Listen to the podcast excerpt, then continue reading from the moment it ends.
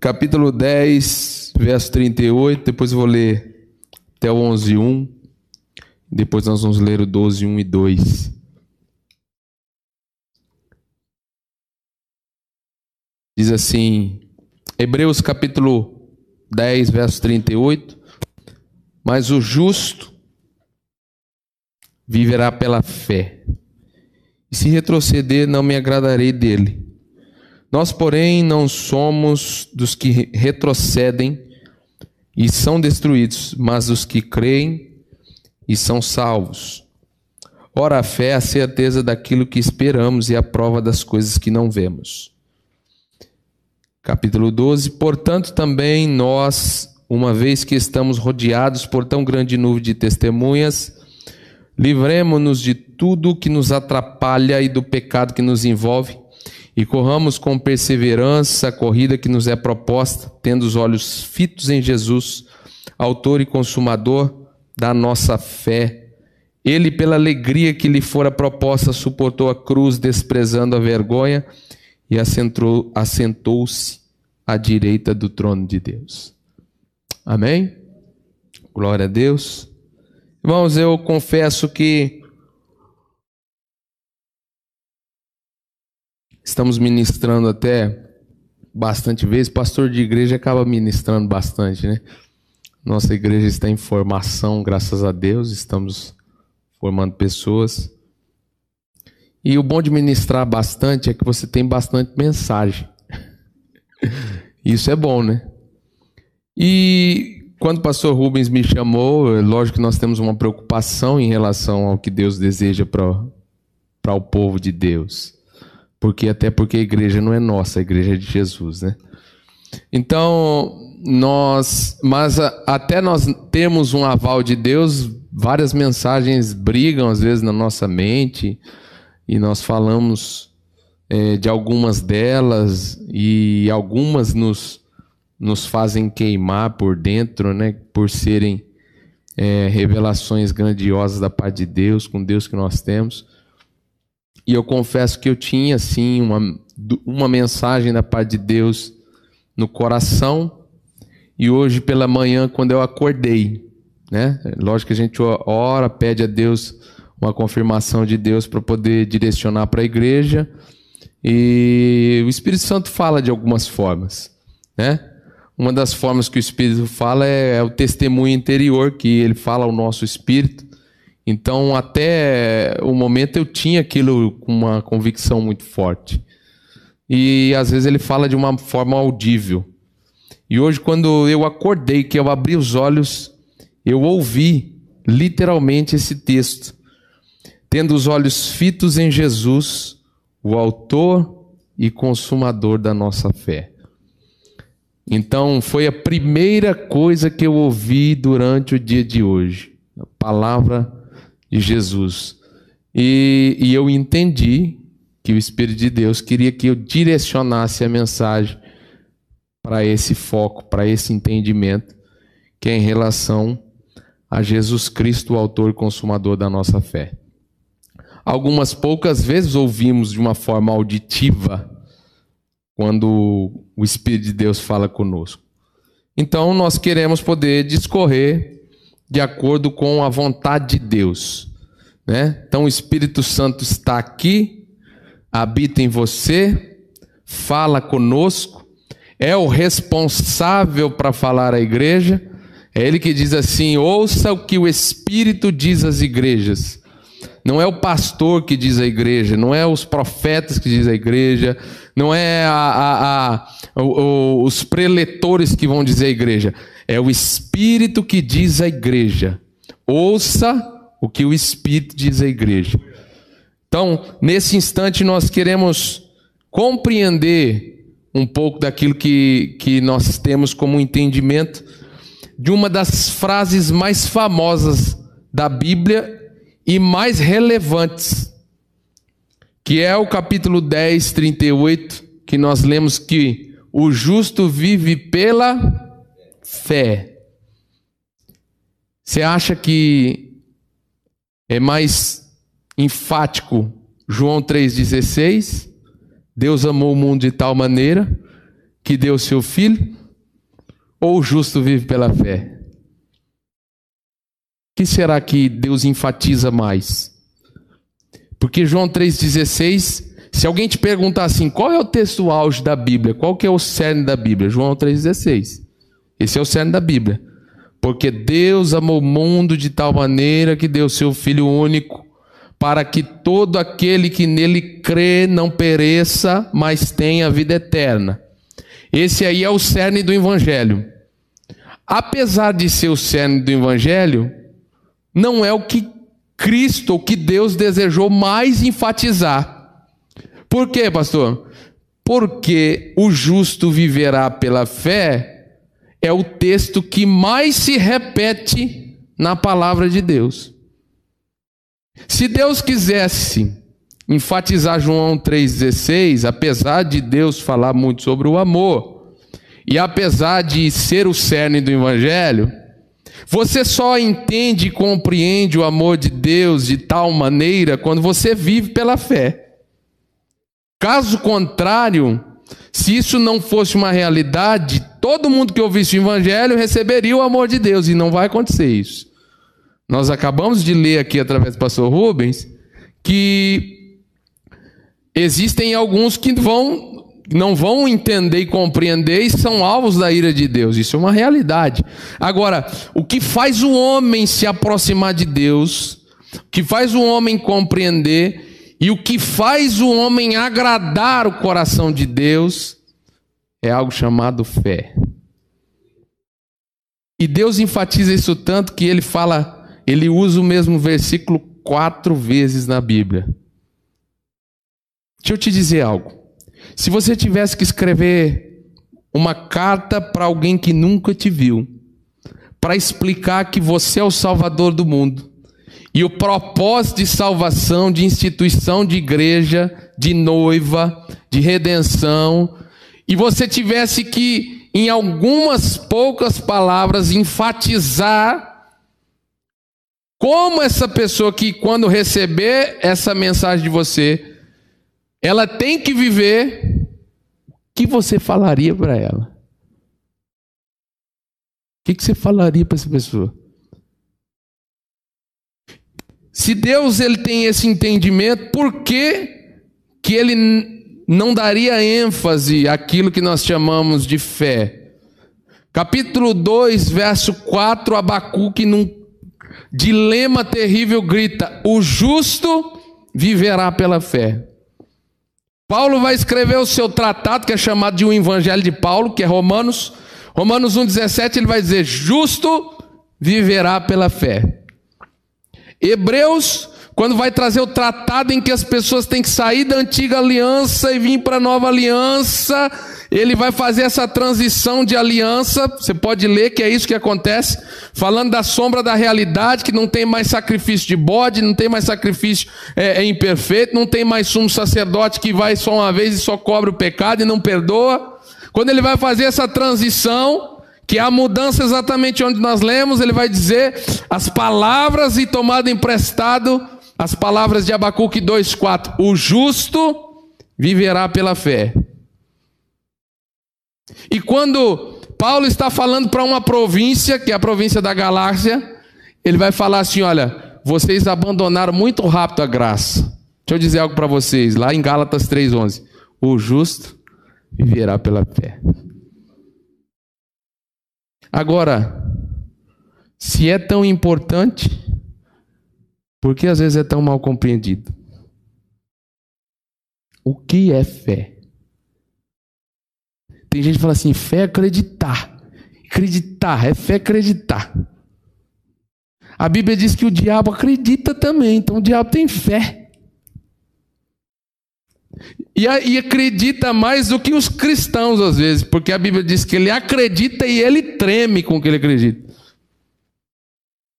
Agora, nós precisamos compreender o que é fé, para entendermos o poder da fé, porque nós devemos viver pela fé. A fé tem um alvo, a fé, a fé tem um fim. E se você e eu não compreender isso, nós não conseguimos caminhar por aquilo que é essencial, a fé. Então, pastor, o que é fé? A fé nós lemos aqui o que é. A fé é a certeza daquilo que nós não vemos. É o fundamento para aquilo que você não vê. Isso é fé. Agora, não adianta você entender esse versículo na razão e não compreender ele na prática. Tem, irmão, sabe qual que é o maior problema das escrituras? Das escrituras não, das pessoas que leem as escrituras, que a escritura não tem problema nenhum. Sabe qual é o maior problema? É que às vezes nós lemos as escrituras. Eu conversava com o pastor Rubens nessa viagem e ele falava assim sobre teologia, né? O que é teologia e, e os perigos às vezes das pessoas que não compreendem. Sabe qual que é o problema às vezes de uma pessoa fazer teologia? É que ela ainda não foi criada, não nasceu na fé, não nasceu de novo. Então eu, eu explicava ao pastor Rubens o seguinte: uma pessoa que não nasceu de novo, ela é nova, vamos supor, ela é uma criança. Tudo que você ensinar para aquela criança como um fundamento, como uma base, o que, que vai acontecer se ela não tem ensinamento nenhum ainda? Ela toma aquilo como uma verdade. Eu fiz teologia quatro anos e meio, eu fiz administração quatro anos. Eu tinha professores, por exemplo, de filosofia, eu tinha professores que eles eram mais ateus do que cristãos. Sabe qual que é o problema nesse tipo de gente? É que aqueles mais novos que não tinha fundamento, que não tinha é, é, é, estrutura, que não tinha relacionamento com Deus, tudo que era ensinado ele pegava como uma verdade. E aí a função às vezes da teologia para uma pessoa que não tem a base estruturada na palavra de Deus e no relacionamento com Deus, porque uma coisa é você ouvir sobre Deus, outra coisa é você viver com Deus. O problema é que as pessoas ouvem sobre Deus. Não adianta eu ouvir sobre o Deus dos meus pais. Não adianta eu ouvir sobre o Deus de Abraão, Isaac. A partir de agora você vai viver o Deus de Isaac. Porque existe o Deus de Abraão, Deus do seu pai Abraão não é o seu Deus. Agora o desejo de Deus é que o Deus de Abraão seja também o Deus de Isaac. Essa é a dificuldade das pessoas. Agora, o que, que nós precisamos compreender de uma forma geral? O que é a fé? A fé é a certeza, é a convicção, não é acreditar, é uma convicção gerada do lado de dentro. Por isso que a Bíblia diz que a fé vem pelo ouvir. Diz assim: a fé, a fé vem pelo ouvir. A fé vem pelo ouvir. E o ouvir a palavra de Deus. Deixa eu te explicar como é que funciona a fé, para você compreender. A fé, ela não foi, a fé ela é. Deixa eu explicar de novo. A fé não é passado, e nem a fé é o, é o futuro. A fé é hoje, é o presente, é o agora. A fé é o firme fundamento. Então, ela vem como? Ela vem pelo ouvir a palavra de Deus. Quando nós falamos ouvir a palavra de Deus, nós imaginamos que alguém ministrando a palavra de Deus, você ouvindo, como está sendo feito agora, você recebe fé. De fato, se o Espírito de Deus falar ao teu coração através da mensagem, mas tem pessoas que ouvem, tem ateus que conhecem mais Bíblia do que cristão e ele não crê em Deus. Então você diz assim: a fé veio pelo ouvir ou veio pela leitura? Não. A fé ela vem todos os dias através de um relacionamento pessoal com Deus. Não é por aquilo que você está aprendendo de alguém, é por aquilo que você aprende do próprio Deus. Quando o próprio Deus ensina você, você gera fé, você nasce na fé, você tem convicção de que aquilo é uma verdade absoluta, e aí você é tornado fundamento na palavra de Deus. Há uma diferença muito grande de um e de outro. Eu não estou dizendo que você não deve se dispor a estudar. Não, você deve dispor a estudar. Mas eu estou dizendo que a fé vem pelo ouvir, não é ouvir que você ouviu ontem, não, é ouvir que você ouve hoje. E amanhã, pastor, o que, que eu faço? Você ouve de novo. E depois de amanhã, pastor, você ouve de novo. E de novo, e de novo e de novo. É por isso que quando João, em 1 João, vai dizer assim: olha, vocês vão ter uma unção que não necessita que ninguém mais vos ensine. Não quer dizer que você não tem que sentar numa escola dominical ou se dispor a ler para compreender com alguém que te ensina. Não, não é isso. Você deve fazer isso porque essa, esse conhecimento faz você progredir no conhecimento necessário para se relacionar com Deus. É como uma criança que começa a juntar palavras, ela precisa descobrir que B mais A dá Bá que B mais E dá B, que L mais A dá Lá, para ela entender que B com O dá Bo e L com A dá Lá, dá bola. Então ela precisa de um conhecimento. Só que você ouvir o que é uma bola é uma coisa, você pegar o que é uma bola, você brincar de uma bola, você jogar de bola é outra coisa. Então o que tem muito na atualidade hoje são pessoas ouvindo muito sobre Deus, falando sobre Deus, compreendendo sobre Deus e pouco se vivendo sobre Deus. Pessoas estão ouvindo sobre fé, mas não compreendem que a fé, ela não é para ser ouvida do ontem e nem ser ouvida do futuro, ela é para ser ouvida do agora e do hoje através do Espírito Santo de Deus. A fé é e não foi. Agora nós precisamos compreender que fé não é acreditar. A fé é gerada de um relacionamento com Deus. Por isso que eu falo assim para as pessoas: não adianta, gente. Não adianta. Tem gente que vai ficar 30 anos na igreja e fala assim: por que, que Fulano não aprende? Porque a questão não é o tanto que ele ouviu sobre Deus, é o tanto que ele aprendeu, que ele viveu com Deus. A questão não é o tanto que você aprende de Deus, é o tanto que você vive dele. A questão não é o tanto que você lê da Bíblia, é o tanto que a Bíblia habita dentro de você. Então, quando nós lemos a palavra de Deus, nós precisamos entender alguma coisa. O que é a fé? Ela é a convicção gerada. Assim como, por que, que Jesus diz assim: entra no teu quarto e fecha a porta?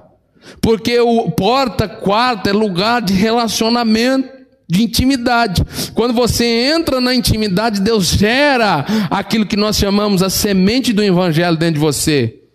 Então não é, por que, que depois que a semente é colocada, é gerada, cresce e naturalmente ela frutifica?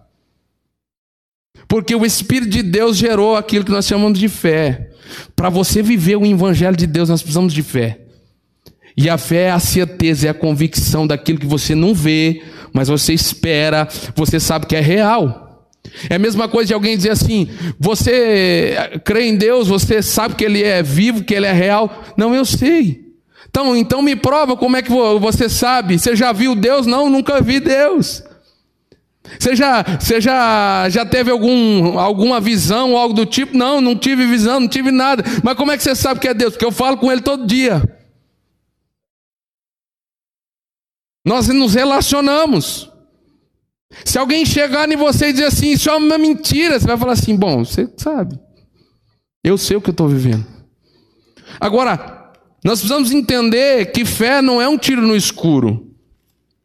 Segundo os Coríntios, capítulo 4, fala um pouquinho sobre a fé. 16, Diz assim, ó, por isso não desanimamos, embora o exteriormente estejamos a desgastar-nos, interiormente estamos sendo renovados dia após dia, pois os nossos sofrimentos leves e momentâneos estão produzindo para nós uma glória eterna que pesa mais do que todos eles. Assim fixamos os olhos naquilo que não vemos, mas nós fixamos naquilo que não se vê, mas no que não se vê, pois o que se vê é transitório, mas o que não se vê é eterno. Significa, irmãos, que a fé não é você caminhar e dizer, eu acredito, eu posso tudo, não é isso.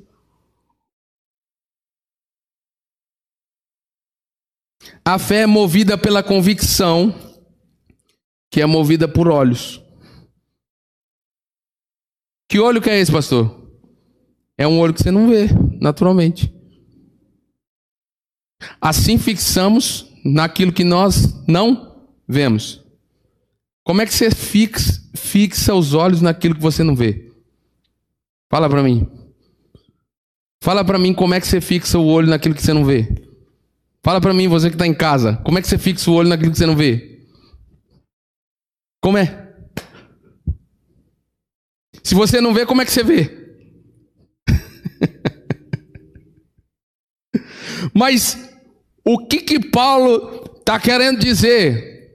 Por isso não desanimamos. Por que eu não desanimo? Porque eu vejo o que eu não vejo naturalmente, mas eu vejo espiritualmente.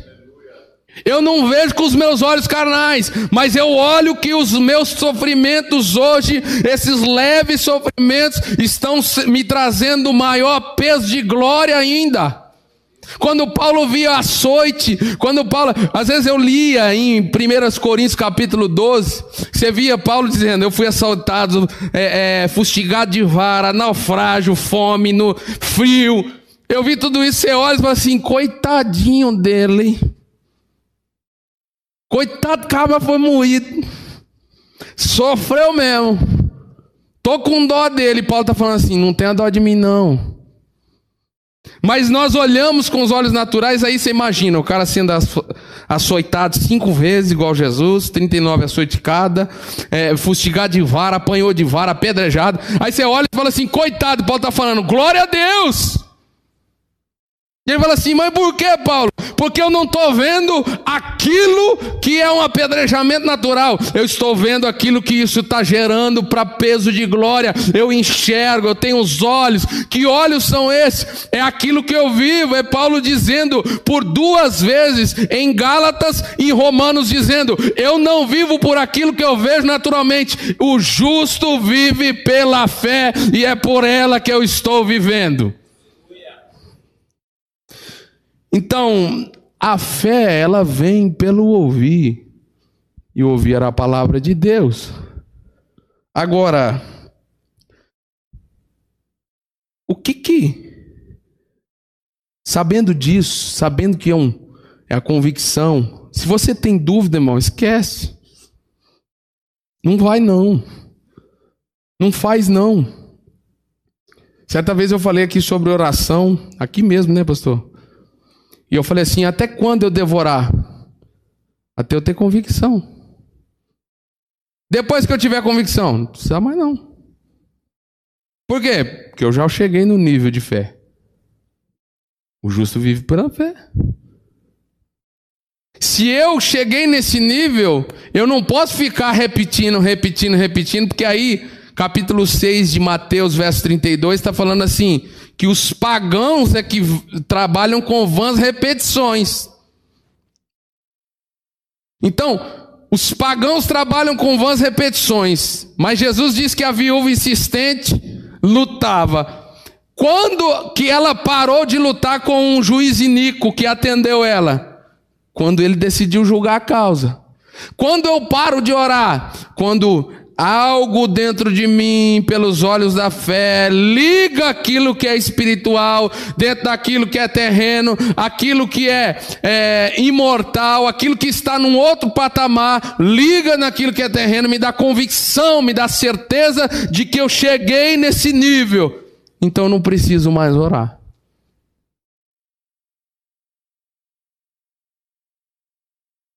Olha que interessante, para você entender o que eu estou dizendo capítulo 11, verso 3, diz assim, ó, de Hebreus: Pela fé, entendemos que o universo foi formado pela palavra de Deus, de modo que aquilo que se vê não foi feito do que é visível. Lê de novo, com cuidadinho, com carinho com meditação. Que às vezes a gente lê com tanta correria que você não, não percebeu. Pela fé, entendemos que o universo foi formado pela palavra de Deus, de modo que aquilo que se vê, o que você está vendo, não foi feito do que é visível. Vou explicar para você agora, ó, presta atenção aqui.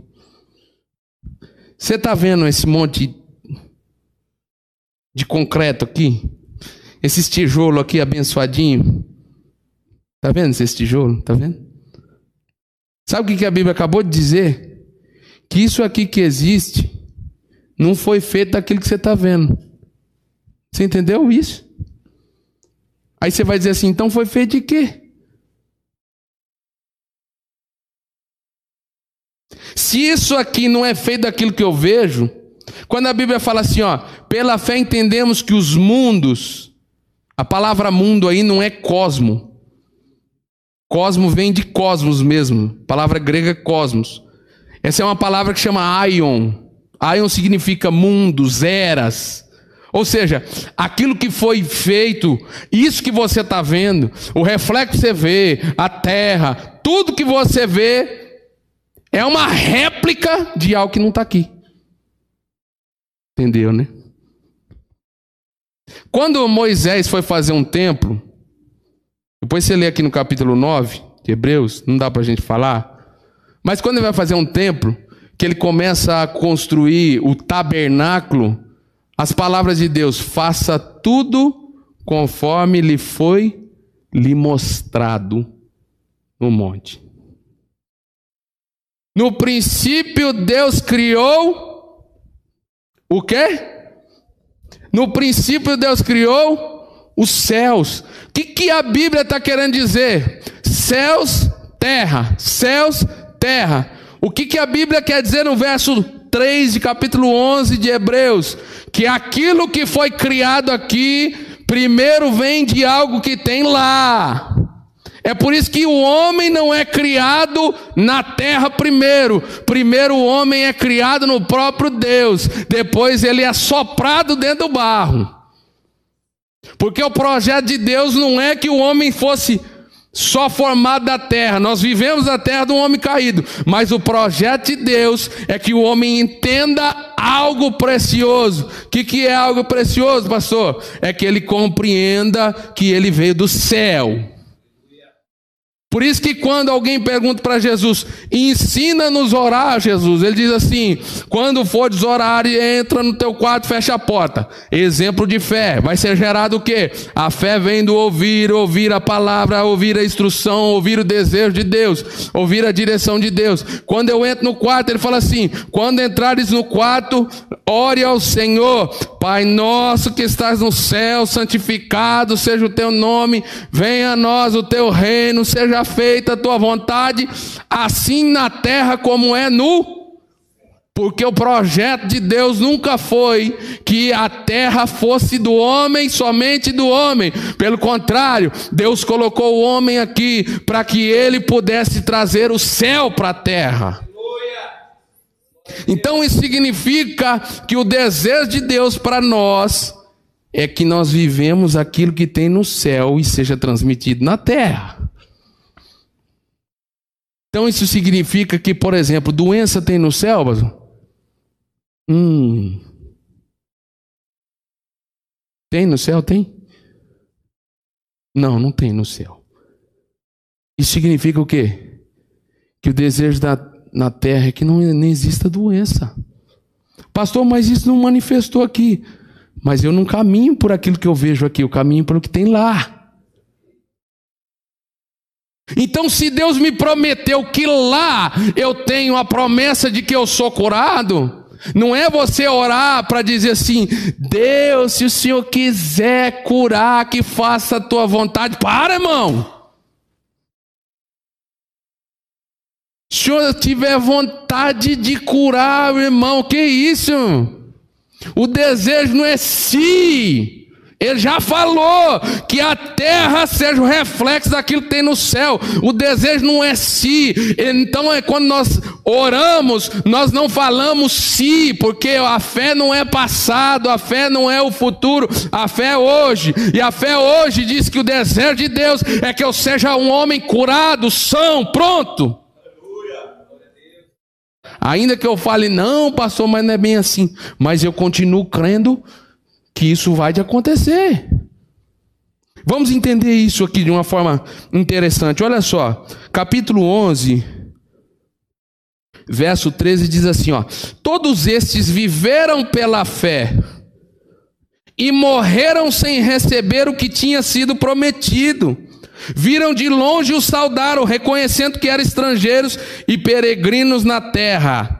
Verso 39: Todos esses receberam bom testemunho por meio da fé, no entanto, nenhum deles recebeu o que havia sido prometido. Ou seja, significa que todo mundo que nós vemos aí que caminhou pela fé, que andou pela fé, não recebeu a plenitude da promessa, mas ele continuou crendo que aquilo é uma realidade, que Deus continua sendo perfeito, que continua sendo fiel e cumpre aquilo que ele fala. Se ele não recebe hoje, ele, as gerações dele receberão, e se ele não receber na, receber na terra, ele há de receber da mão daquele que prometeu, porque Deus não é homem para mentir, nem filho do homem para se arrepender. Agora não adianta, você tem, você está doente, seus parentes estão doentes, irmão, não tem, Deus não deseja que ninguém, que as pessoas morram de coronavírus, não deseja. Agora, quando você for orar lá por alguém, não diga assim, Senhor, se for da tua vontade. Não, não, não. A Bíblia diz que ele já levou sobre si todas as nossas dores, todas as nossas enfermidades. O castigo que nos traz a paz estava sobre ele, sobre as suas pisaduras nós somos sarados. Isso é uma promessa, isso é uma realidade. Esse é o desejo, assim na terra como é no céu. Então, quando você orar, talvez você possa morrer sem receber, como foi esses homens aqui. Mas eles nem um minuto deixaram de crer e de ter convicção que aquele que prometeu era fiel para cumprir. Então é exatamente isso que nós precisamos compreender. Olha só que interessante. Qual é esse poder da fé? Vamos ver aqui alguns homens. Pela fé, verso 4, Abel ofereceu a Deus um sacrifício superior ao de Caim. Pela fé ele foi reconhecido como justo quando Deus aprovou as suas ofertas, embora esteja morto por meio da fé, ele ainda fala. Irmão, como você acha que Abel, como você acha que Abel recebeu, entregou a Deus uma fé melhor que a de Caim? A fé vem por onde? Pelo ouvir. Às vezes as pessoas falam assim: não, é que é, a fé, a, a, a de Caim, como tem defesa teológica para isso, a fé, a, a, o sacrifício de Caim, a entrega, a oferta de Caim não tinha sangue, é uma realidade. Não tinha sangue, não tinha isso. Irmão, você quer saber como Abel recebeu oferta maior? Ele fez o que Deus falou para ele fazer. Deus falou, está falado, pronto, vou fazer, acabou. Sabe qual é a dificuldade nossa? Nós ouvimos Deus falar e nós, meu Deus, será que, hum, ah, será que vai? O senhor olha para você e fala assim: ó, eu quero que você dá tudo que você tem na sua carteira. Isso aí já aconteceu comigo. Aí você faz assim, ó. Você abre a carteira assim. Você já pensou você tem aqueles 500 mil reais lá que está reservado para pagar nos. Aí você abre assim, você fala, Deus, mas eu tenho que pagar aquela conta lá, o senhor sabe. Lógico que sabe, irmão. Por isso mesmo que ele pediu. Porque ele sabe. Agora, quando Deus chegou em Caim, Caim, o pecado está na sua porta, tá vendo aí? Fala, tô vendo, mas não tô nem aí. Então, como que Abel teve um sacrifício maior? Pela fé. A fé vem do ouvir, ele ouviu a voz de Deus, Deus falou com ele, ele recebeu, é, ele recebeu para aquele tempo. A fé é, não foi, e ele cumpriu exatamente aquilo que Deus tinha dito para ele fazer. Pela fé, Enoque. Olha só que interessante.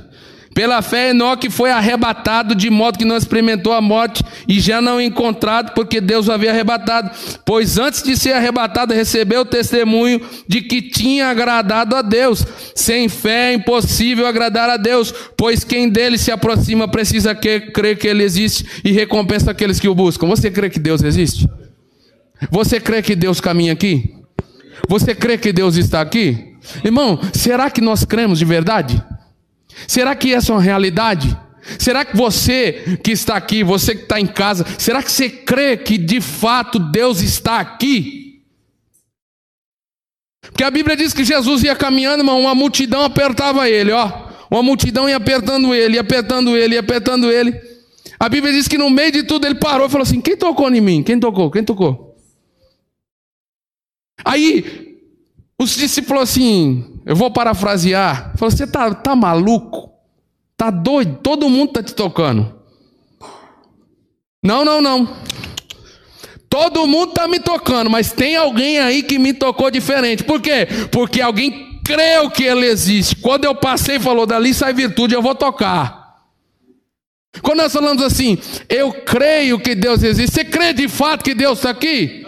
Às vezes nós temos 50, 100 pessoas em um lugar, mas tem uma só que está falando assim: eu vou tocar nele, que eu tocar nele, eu recebo o que eu preciso. É cura, é uma resposta, é um milagre, eu recebo o que eu preciso. Ele toca e o Espírito de Deus dá àquele que creu e agradou o coração do Senhor. Então é de fato, irmão, aqui não é mais um culto, não. Às vezes eu falo lá, aqui, ó, irmão, não entendo que isso aqui é mais um culto. Pode ser que a mulher hemorrágica está por aqui dizendo, é só na pontinha, é só na pontinha, é só na pontinha. Eu vou tocar. Sem fé é impossível. Você crê que Deus cura de verdade? Você crê de fato que Ele está aqui?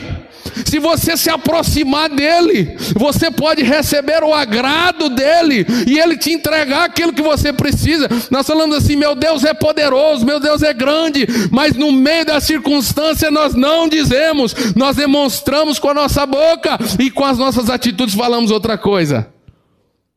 Agora eu quero fazer um alerta para você: sem fé é impossível agradar a Deus, irmão. Para nós Deus ama todo mundo, Deus vai te amar. Agora, agradar é outra coisa.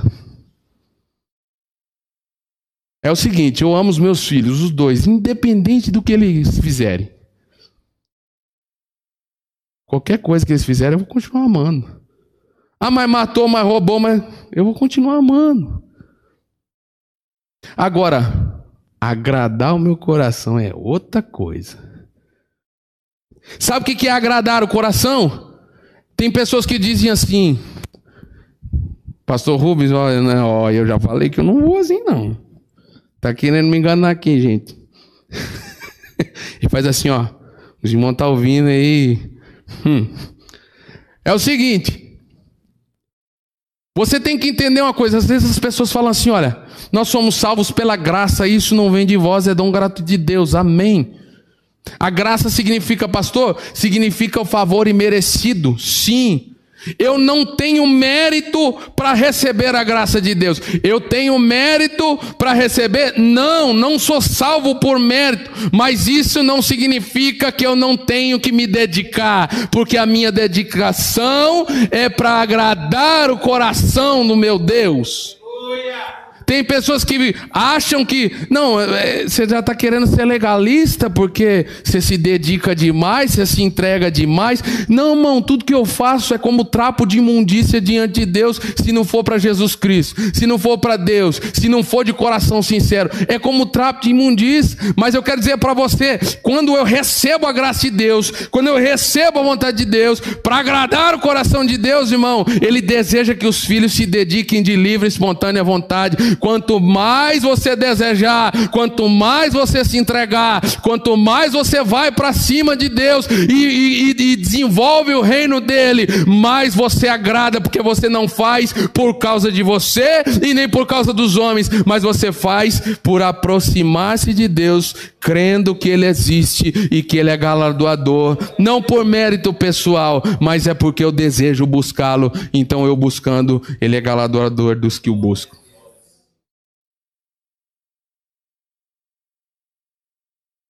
Pela fé, Enoque foi avisado. Já pensou? Deus falou com Enoque: Enoque, eu vou mandar chuva. Irmão, nunca tinha chovido. Aí as pessoas riram de Enoque, de, no, de Noé. Enoque já falei, de Noé. As pessoas riram de Noé, nunca tinha chovido, e Noé está lá, fazendo um barco. E, pô, ah, velho caduco mesmo. Doido. Noé, por que você está fazendo isso aí? Qual é o objetivo? Para com isso, rapaz, para de ser besta. Lembra que eu falei que a fé vem do ouvir? Não é do que Noé leu, porque não tinha relato de chuva, não tinha relato de que ia chover, nunca ninguém ouviu falar sobre chuva, mas Noé sabia o que ele tinha ouvido de Deus. Ele falou assim: se Deus falou, eu vou fazer. Deixa eu te dar um recado da paz de Deus. Se Deus falar, irmão, não pense duas vezes, faça. Ah, mas parece uma loucura. Parece uma loucura para os homens, mas você está enxergando aquilo que é espiritual. Não é cego, é uma convicção daquilo que Deus falou ao teu coração. Você diz assim: Eu vou continuar por aqui, porque é exatamente aqui. Ah, mas nunca choveu, não é? Não tem problema, eu vou continuar fazendo o barco, porque eu sei quem falou para mim. Por isso, pastor, nós às vezes que é pastor, o povo fala assim: Você está maluco? Eu lembro de uma vez, depois de 12 dias de campanha, assim, de, de início de campanha lá em Pirapó, Deus falou assim, para mim, no meu coração, eu quero que a liderança venha amanhã de novo. Rapaz. No dia que eu falei assim, ó, Deus quer mais um dia nosso. Hum, Jesus amado. Mas como assim? Pastor, mas dá... Falei, rapaz, vamos fazer aqui o que Deus falou? E depois eu nem te falo, nem vou falar aqui para não ter problema. O que aconteceu?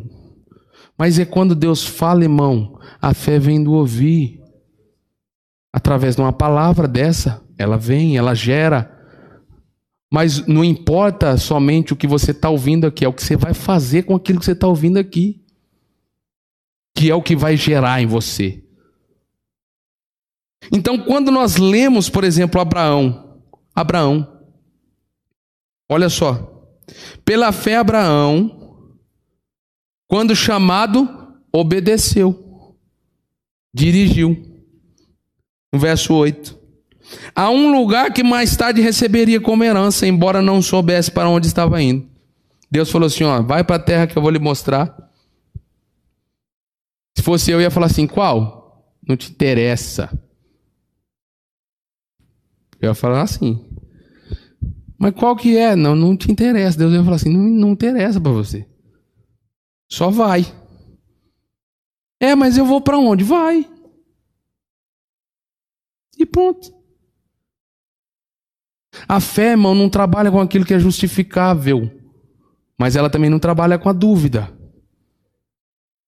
Ela precisa ser o quê? Convicta. O convicção do quê, pastor? dos olhos daquilo que você não vê materialmente, mas existe. O mundo real é o mundo espiritual é real.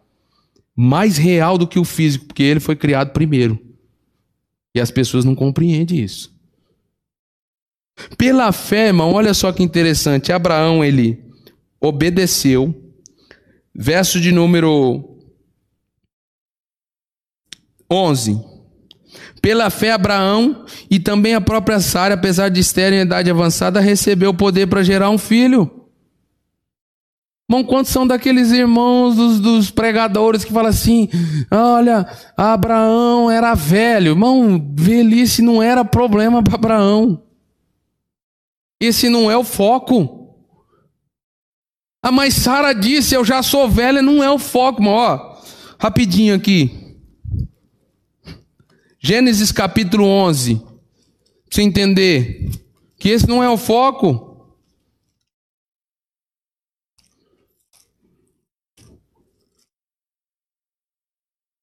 Olha só, 11 e 10. Diz assim, ó, esse é o registro. Por isso que tem essa descendência aqui, só para explicar isso. É que a gente só. É igual eu disse o pastor Rubens, a gente só lê João 3,16, mas tá aqui também. O objetivo é esse, ó. Esse é o registro da descendência de Sem. Dois anos depois do dilúvio, aos 100 anos de idade. 100 anos de idade. Sem gerou Arfaxade. Quantos anos ele gerou Arfaxade? 100. Quantos anos Abraão tinha quando saiu da terra dos caldeus? Quantos? Quantos? 75. Fala assim, 75. 100 é maior que 75? É. Não é? 100 não é maior que 75? É. Com, com a cronologia, Abraão era 10 anos mais velho que Sara. Então Sara tinha quantos anos? 65. Fala assim, 65. Tá, 65 anos. Ó. Depois de ter gerado Arfaxade, Sem viveu 500 anos e gerou filhos e filhas. 500 anos, irmão. E gerou filhos e filhas. 500 anos é um problema para quem tem 75? Com 500 anos o homem está ativo. Olha só que interessante. Verso 13: Depois que gerou Selá, Arfaxade viveu 403 anos e gerou outros filhos e filhas. É, verso 17: Depois que gerou Peleg, Eber viveu 430 anos gerou filhos e filhas. Aos 30 anos, Peleg gerou Reu. Depois que gerou Reu, Peleg viveu 209 anos e, e gerou filhos e filhas. Irmão, qual que é o problema de ter 75 anos e você chamar de, de velho se 500 anos está tendo filho? Nenhum. O problema é aqui, ó.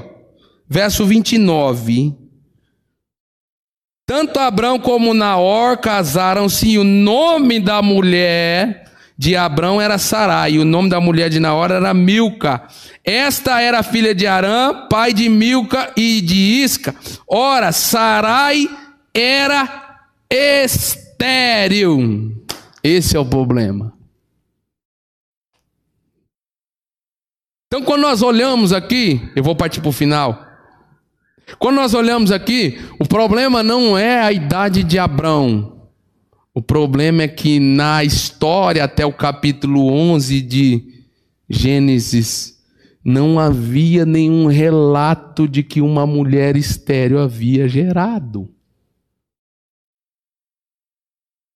Só que esse homem foi tão especialista, por isso que ele é chamado de pai da fé, que ele falou assim: se Deus falou, pronto. Aí ele teve dúvida? Teve, mas Deus falou? falado. Aí, quando ele teve toda aquela confusão da dúvida, ele foi tão treinado nisso que olha só que interessante. 17. Pela fé, Abraão, quando Deus o pôs à prova, ofereceu Isaac como sacrifício. Aquele que havia recebido as promessas estava a ponto de sacrificar o seu único filho, embora Deus lhe tivesse dito: por meio de Isaac, a sua descendência será considerada. Abraão levou em conta que Deus pode, ressu pode ressuscitar os mortos e figuradamente recebeu Isaac de volta dentre os mortos. Capítulo 11, nunca ninguém tinha falado de um estéreo ter filho, mas também não tinha ninguém falado de ressuscitar um morto. Abraão teve toda aquela dúvida, mas aí depois da convicção de fato que Deus faria, ele falou assim: Isaac, eu quero Isaac como. Abraão, eu quero Isaac como seu único filho para ser entregue como sacrifício. Abraão falou assim: não tem problema não. Eu vou mandar você sacrificar ele. Não, não tem não. O Senhor falou que ele seria minha descendência. Não falou? Falou. Então, o Senhor vai ressuscitar ele dos mortos. Mas isso nunca aconteceu. Mas o Senhor pode fazer. Porque se o Senhor prometeu, vai cumprir.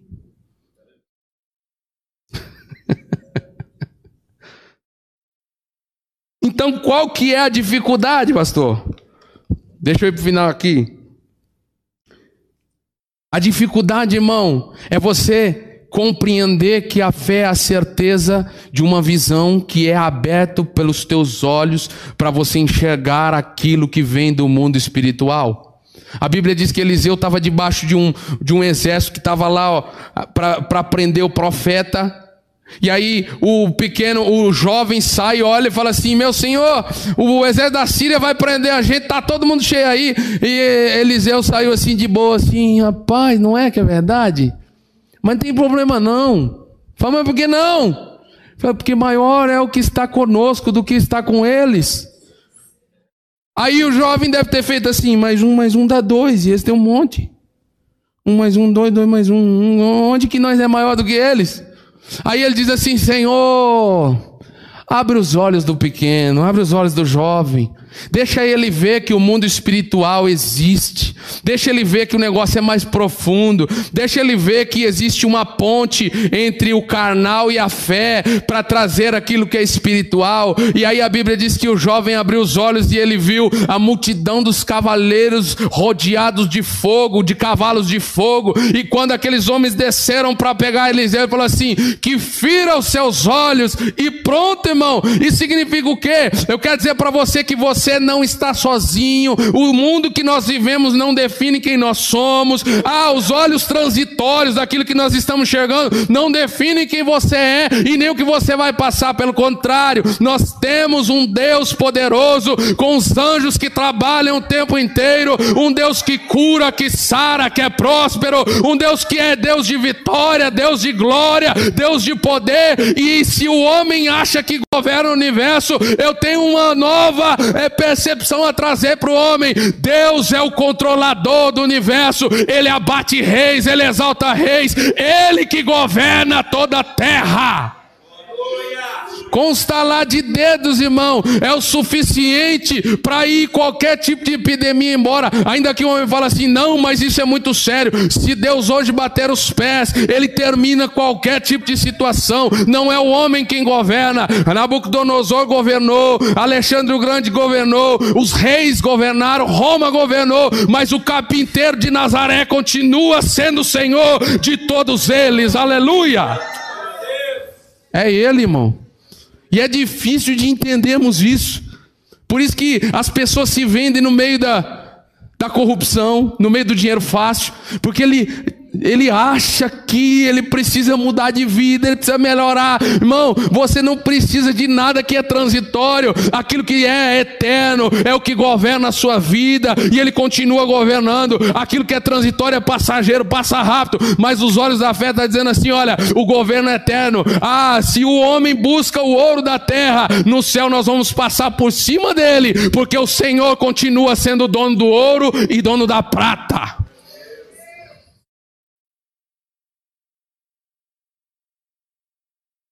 Então passou.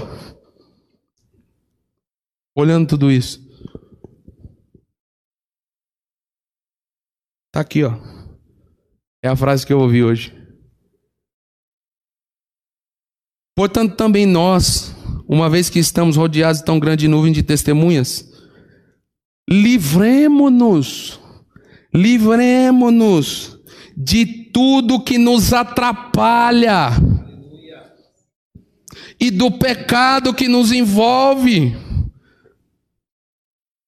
Quando você está sentindo atrapalhado, cansado, o pecado que te prende, ele está dizendo assim: olha, olha para o outro lado, olha pra, por cima do pecado, olha por cima daquilo que é terreno, do prazer momentâneo, livre-se disso de tudo que tem te atrapalhado te envolve e corramos com perseverança a corrida que nos é proposta. Qual é a corrida que nos é proposta? O tendo os olhos fitos em Jesus, o autor e consumador da nossa fé.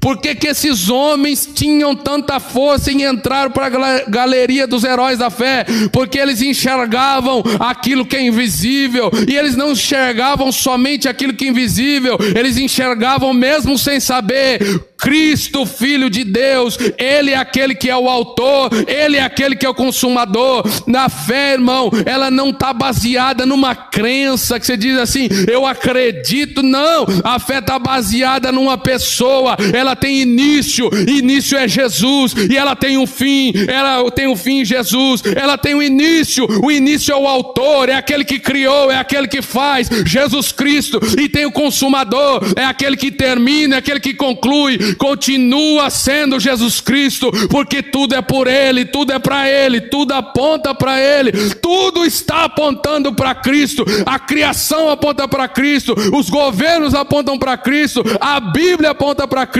e nós devemos continuar olhando para Cristo, Autor e Consumador da nossa fé.